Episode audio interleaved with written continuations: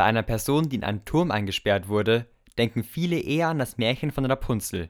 Doch auch eine Heilige hat dieses Schicksal getroffen, nämlich die heilige Barbara.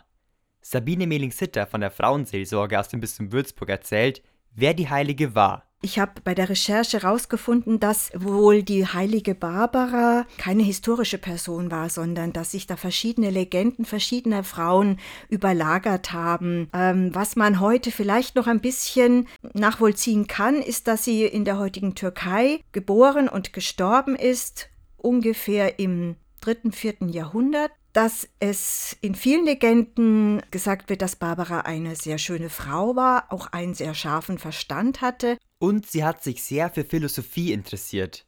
Antworten auf ihre Fragen hat sie im Christentum gefunden.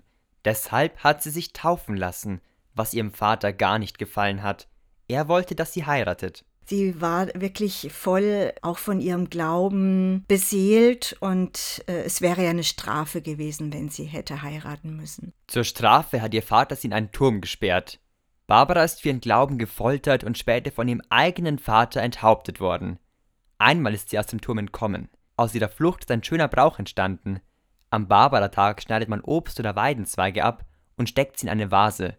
Der Tag ist morgen diese Barbara-Zweige, von denen wir heute noch sprechen, die berufen sich auf das Ereignis, dass sie bei ihrer Flucht ein paar Zweige oder dass sich ein paar Zweige verhackt haben in ihrem Gewand, die sie dann ins Wasser gestellt hat und die dann tatsächlich am Tag ihres Todes geblüht haben. Sagt Sabine Mehling-Sitter.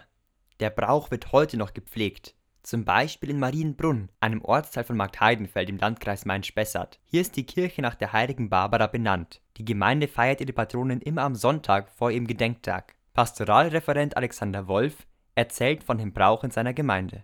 Hier sind es Kirschzweige, die geschnitten werden, werden dann ähm, in den Gottesdienst zum Patrozinium auch gebracht und gesegnet. Und dann dürfen es die Leute mit nach Hause nehmen und stellt es in die Vase mit ein bisschen warmem Wasser. Und wenn man ein bisschen Glück hat, dann erblühen diese dann an Heiligabend. Und wir haben es auch verbunden in der Vergangenheit noch mit einem kleinen Gemeindefest. Da gab es zum Beispiel auch die Barbara Wurst. Abgesehen von der Legende kann man den Brauch auch so begründen. Grünes und Treibendes bedeutet immer und für alle Menschen Hoffnung.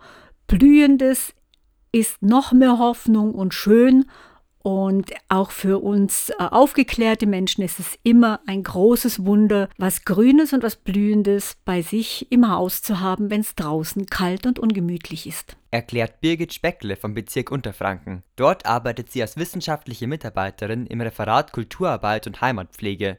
Gemeindereferentin Sabine Mehling-Sitter findet, dass die Geschichte der heiligen Barbara eine wichtige Botschaft hat. Dass sie aber so so vehement dafür eingetreten ist, äh, Christin sein zu können und ihren Lebensentwurf leben zu können, finde ich sehr beeindruckend und kann uns vielleicht auch heute Mut machen, entgegen mancher Konventionen doch dafür einzustehen, was uns wichtig ist.